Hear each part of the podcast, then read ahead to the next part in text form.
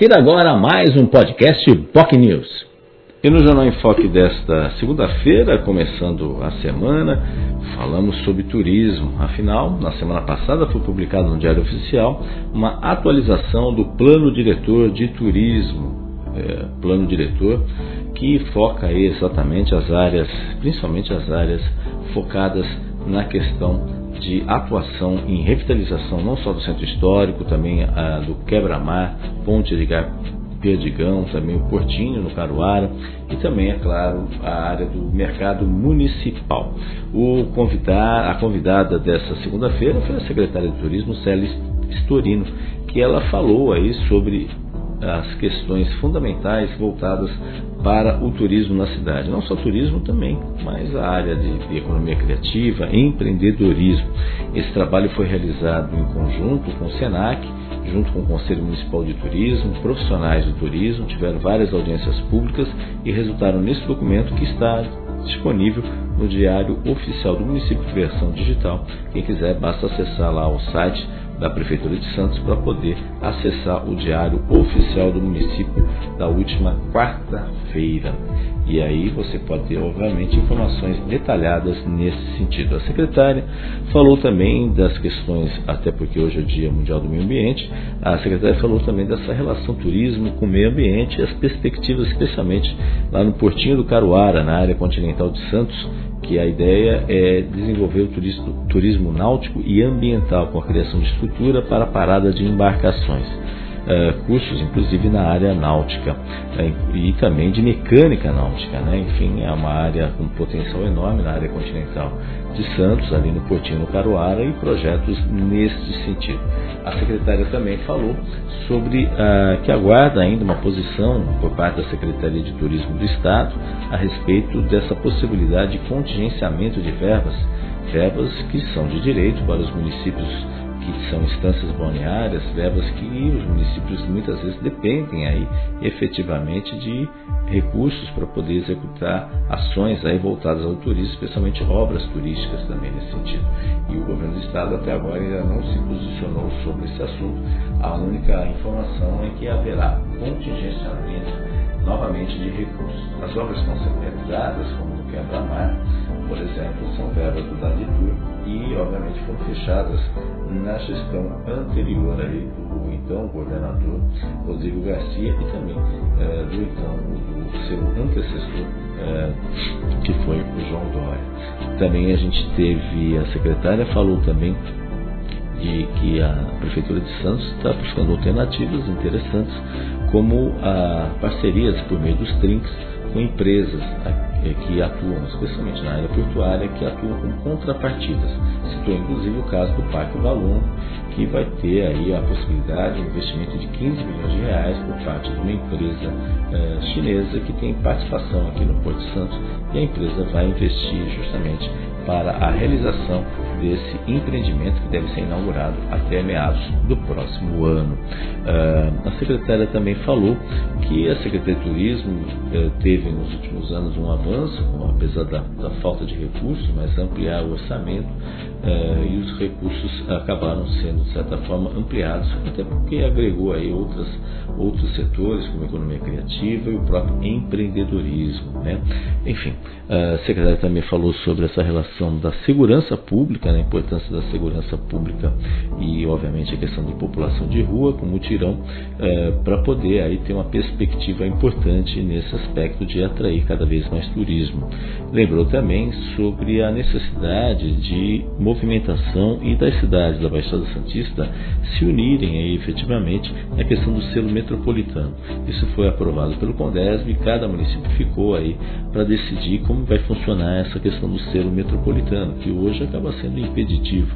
Impeditivo muito sério, porque um município ou uma pessoa que queira visitar alguma cidade vizinha, ela, ela, especialmente em excursões, ela tem limitações, tem que pagar taxas, tarifas, e isso acaba, de certa forma, inibindo esse tipo de passeio e acaba, de certa forma, complicando a vida das pessoas que querem, é, a, querem efetivamente conhecer os municípios vizinhos, que é muito comum.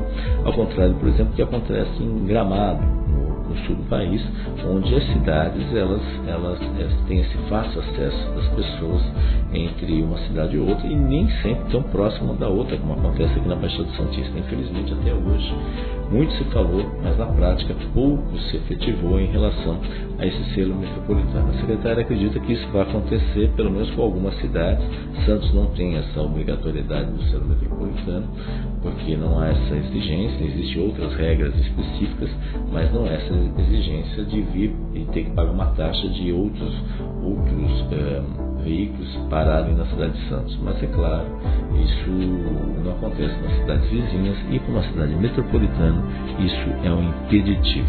Ela falou também das perspectivas decorrentes do evento da Unesco, que foi o grande congresso de cidades criativas que trouxe aí uma série, eh, centenas de, de estrangeiros para o Brasil, até porque Santos está entre as 12 cidades criativas do país e no meu caso na categoria cinema e aí obviamente isso daí trouxe aí grandes oportunidades.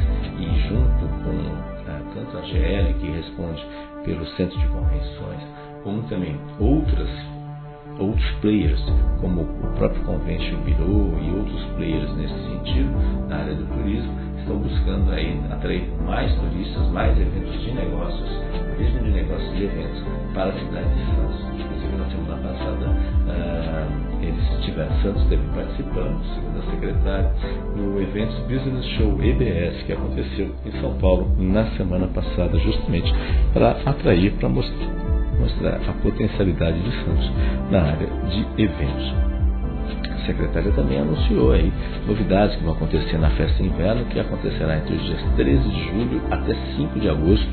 Vão ser finais de semana consecutivos que vão envolver especialmente a área do Valongo ali, envolvendo, envolvendo não só o palco ali para shows ali na área do Valongo, próximo da da, da igreja do Valongo, né? mas também, Santa, também ali o Arcos do Valongo, para ter espaço da gastronomia, e a Casa da Frontaria Azulejada, vai ter a Feira de Economia Criativa, tudo integrado aí, para que as pessoas possam circular e conhecer aí curiosidades e um pouco mais do centro histórico. Isso vai acontecer nos, entre os dias 13 de 7 até 5 de agosto. Lembrando que a primeira semana de, de julho será formada, será comemorada para o Santos Café. E aí depois começa a festa inverno. São atrativos que vão acontecer ao longo do mês de férias, nas férias de julho. Né? Lembrando que no final do mês, simultaneamente, a festa inverno vai acontecer o Santos Jazz Festival, que é um festival de jazz que traz aí nomes famosos aí do, desse estilo musical que já é um sucesso na cidade de Santos também.